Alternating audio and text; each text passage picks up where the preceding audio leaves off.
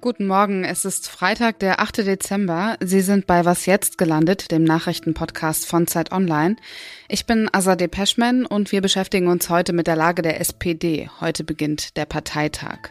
Außerdem geht es um ein Gefühl, das in den letzten Wochen vor allem westlichen Ländern mit voller Wucht entgegenschlägt. Wut. All das im Anschluss an die Nachrichten.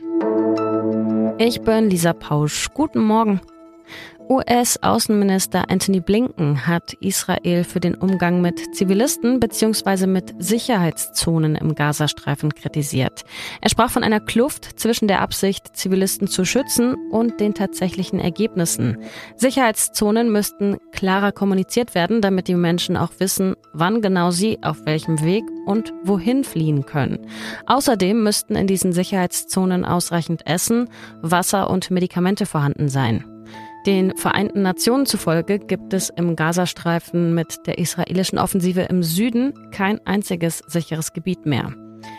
Der UN-Sicherheitsrat berät heute erneut zu der Situation dort und er beschäftigt sich auch heute aber am Nachmittag mit dem Konflikt zwischen Venezuela und Guyana.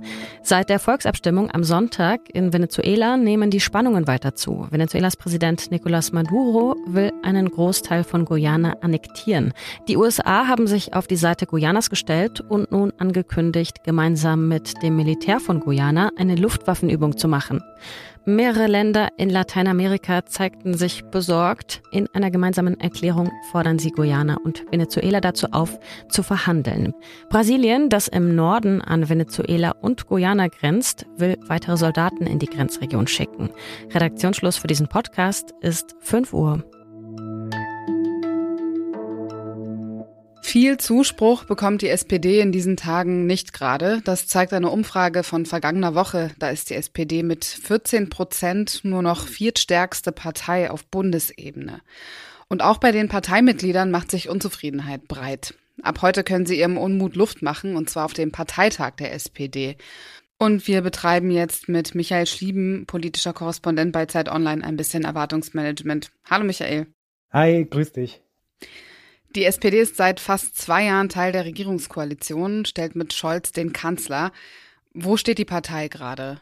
Naja, also sie steht nicht gut da. Du hast ja selbst auf die Umfragenwerten verwiesen.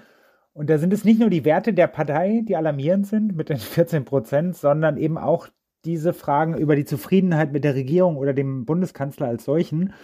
Und die sind historisch schlecht. Normalerweise haben alle Kanzler so eine Art Amtsbonus. Bei Scholz will sich das nicht einstellen. Hat eher einen Malus inzwischen, so wirkt es zumindest fast. Aber die SPD ist auch deshalb die älteste Partei in diesem Land, weil sie total pragmatisch und staatstragend ist, immer schon. Sie wird, auch wenn die Stimmung so schlecht ist, wie wir sie beschrieben haben, jetzt am Wochenende nicht in Panik verfallen und eine Revolution ausrufen oder so irgendwas. Wahrscheinlich wird sie auf dem Parteitag beides machen. Also sie wird kritische Solidarität mit Scholz üben. Also Kritik, aber gleichzeitig auch immer wieder versichern, Kanzler, wir stehen hinter dir. Bei originär sozialdemokratischen Themen wie Bildung oder Sozialpolitik, da nimmt man die SPD kaum wahr. Verblasst die Partei innerhalb dieser Dreierkonstellation der Ampel? Ja, ja, schon. Den Ton in der Ampel, den haben ja bisher, wie wir alle das beobachtet haben, FDP und Grüne dominiert. Also die, die Themen, die Thesen, auch die Lautstärke oder die Tonalität worunter gerade in der SPD ziemlich viele Leute leiden. Und dabei ist die sozialpolitische Bilanz in den letzten zwei Jahren eigentlich gar nicht so schlecht. Also sie konnte relativ viele ihrer Forderungen aus dem Wahlkampf schon umsetzen. Sie hat das Bürgergeld eingeführt, Mindestlohn erhöht, Familiengeld, Wohngeld und so weiter. Und auch jetzt, wo es gerade um den Bundeshaushalt geht, erhebt die SPD durchaus ihre Forderungen und betont, dass sie auf keinen Fall Kürzungen in der Sozialpolitik akzeptieren will. Aber tatsächlich hast ja nicht nur du den Eindruck, sondern auch ganz viele in der SPD selbst, dass sie viel zu wenig in den Debatten vorkommt. Und das liegt daran, dass sie einen eben lauter und aggressiver sind, aber es liegt auch an dem Mann an der Spitze, dem Kanzler Scholz, der sich aus den vielen Debatten lieber erstmal zurückhält und am Ende versucht, so etwas wie einen Kompromiss zu finden, was aber nicht besonders profilbildend ist. Und was kann die SPD tun, um aus dieser Isolation rauszukommen und was muss vor allem Olaf Scholz dafür tun? Mit der Zurückhaltung klappt es ja nicht so ganz. Ja, ja, aber trotzdem ist es wahrscheinlich weiterhin auch Scholz Hoffnung, dass er irgendwie zurückkommen möchte zum ordentlichen Regieren. Das ist ja so eine Art Lieblingsausdruck von ihm. Also er will Lösungen für die vielen Probleme der Gegenwart finden und sich nicht zu lange mit Erklärungen oder Entschuldigungen aufhalten und hofft, dass es dann irgendwann, wenn der Wahlkampf näher rückt oder wenn es im direkten Vergleich zu, was weiß ich, Friedrich Merz oder irgendeinem grünen Menschen, Dame oder Mann geht, dass er dann wieder besser abschneidet, besser bewertet wird. Der SPD, da mehren sich aber die Signale, dass es der Partei nicht reicht. Also sie ist zwar sehr diszipliniert, aber trotzdem wird sie versuchen, Scholz in die erkannte richtige Richtung zu schubsen, also ihn zu mehr linker Politik zu verpflichten. Das werden wir auf dem Parteitag auch schon sehen. Es gibt Anträge, die zum Beispiel für eine erhöhte Erbschaftssteuer oder für eine Krisenabgabe für die Superreichen sich einsetzt. Das sind nicht Positionen, die Scholz unbedingt gut findet, aber ihm bleibt dann auch nichts anderes übrig, wenn die Partei mit großer Mehrheit ihn darum bittet, dass er sich dafür einsetzen möge. Danke dir, Michael, für deine Einordnung. Ja, klar, total gerne. Ciao. Und sonst so? Sie sind in einer Beziehung, aber wohnen nicht zusammen dann sind sie in guter Gesellschaft. Denn zusammen sein und zusammen wohnen, das tun in Deutschland nur 60 Prozent aller Paare. Laut Angaben des Statistischen Bundesamts geht diese Zahl seit Beginn der Datenerhebung 1996 kontinuierlich zurück. Übrigens, Spitzenreiterin der Single-Haushalte ist die Stadt Regensburg. Dort lebten im vergangenen Jahr über 50 Prozent der Menschen allein. In der Debatte um den Krieg in Israel und im Gazastreifen werden westlichen Ländern häufig Vorwürfe gemacht, nicht selten auch Wut entgegengebracht, weil, so der Tenor, er nichts unternehme, um den Krieg und das Leid zu beenden. Gleichzeitig formieren sich neue Bündnisse unter den Ländern des sogenannten globalen Südens. Darüber haben wir am Wochenende im Podcast berichtet. Selbst wenn die Länder, die an diesen neuen Bündnissen beteiligt sind, so wie Russland oder China, mittlerweile selbst über imperiale Macht verfügen.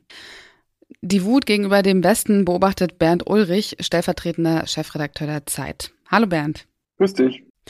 Du schreibst, es ist Payback-Time gegen den Westen. Was genau meinst du damit? Ja, ich äh, habe das Gefühl, dass wir in einer neuen Epoche angekommen sind äh, mit Blick auf das Verhältnis zwischen dem globalen Süden und dem Westen. Äh, und ja, wie kann es eigentlich sein, das war mir die Frage, die ich mir gestellt habe, dass an so vielen Stellen äh, eigentlich widersprüchliche Interessen und widersprüchliche Staaten miteinander äh, ins Geschäft kommen, wenn es Hauptsache es geht gegen den Westen. Also China und Indien auf einmal zusammen, äh, Iran und Saudi-Arabien zusammen, also Länder, die nun wirklich äh, sehr harte Interessengegensätze haben und auch ideologische Gegensätze. Und gleichzeitig ist auch offenkundig, dass der Westen aus einer Übermachtphase äh, heraustritt, also auch politisch an Macht rapide verliert. Frankreich wurde aus äh, Subsahara-Afrika äh, rausgeschmissen sozusagen äh, durch die, die Militärputsche. Ja, und auch moralisch hat das eben äh, Auswirkungen. Also man merkt jetzt, dass unsere moralische Stärke auch so ein bisschen mit unserer Macht zu tun gehabt hat. Und jetzt sind wir in der Defensive und äh, die anderen tun sich zusammen äh, Payback-Time für die letzten, was weiß ich, 500 Jahre oder so. Diese Wut, die du in deinem Text beschreibst, die äußert sich ja vor allem in der jüngeren Generation. Ist diese Machtverschiebung, dass man dem Westen weniger äh, Respekt entgegenbringt, irgendwie auch ein Generationenkonflikt unserer Zeit? Also ich würde sagen, in den, im globalen Süden und in, bei den Ländern, die jetzt so tun, als seien sie auch globaler Süden wie Russland oder China, ist es keine Generationenfrage, sondern natürlich eine, eher eine geopolitische Frage. Aber das ist eben auch auffällig, das äh, hat sich jetzt, finde ich, besonders stark äh, in dem Israel-Palästina-Konflikt gezeigt. Das Ganze spielt sich auch äh, an unseren Hochschulen äh, ab in westlichen Ländern. Äh, und das bedeutet tatsächlich, äh, dass auch vor allem junge Leute andere Auffassungen haben. wobei man sagen muss, andere Auffassungen eigentlich als wer, weil das ist ja meine Hauptkritik, dass die, der Mainstream oder die die Regierenden in den westlichen Ländern seit Jahren äh, das Ende der Übermachtphase und die Frage, für was müssen wir jetzt eigentlich Verantwortung übernehmen, was in den letzten Jahren und Jahrzehnten gewesen ist, diese Frage sich gar nicht wirklich stellt. Und deswegen marodiert quasi die Schuldfrage des Westens äh, und das treibt dann auch teilweise äh, unangenehme Blüten, aber da kann man die jungen Leute nicht für anklagen, dass sie überziehen teilweise mit ihrer Kritik und dann eben auch im Antisemitismus landen vor lauter Postkolonialismus. Selbst wenn sich jetzt Länder wie die BRICS oder auch Länder wie Saudi-Arabien gegen den Westen richten, Braucht es am Ende, um jetzt so einen Konflikt wie den in Israel und den Palästinensergebieten zu lösen, nicht doch auch am Ende den Westen?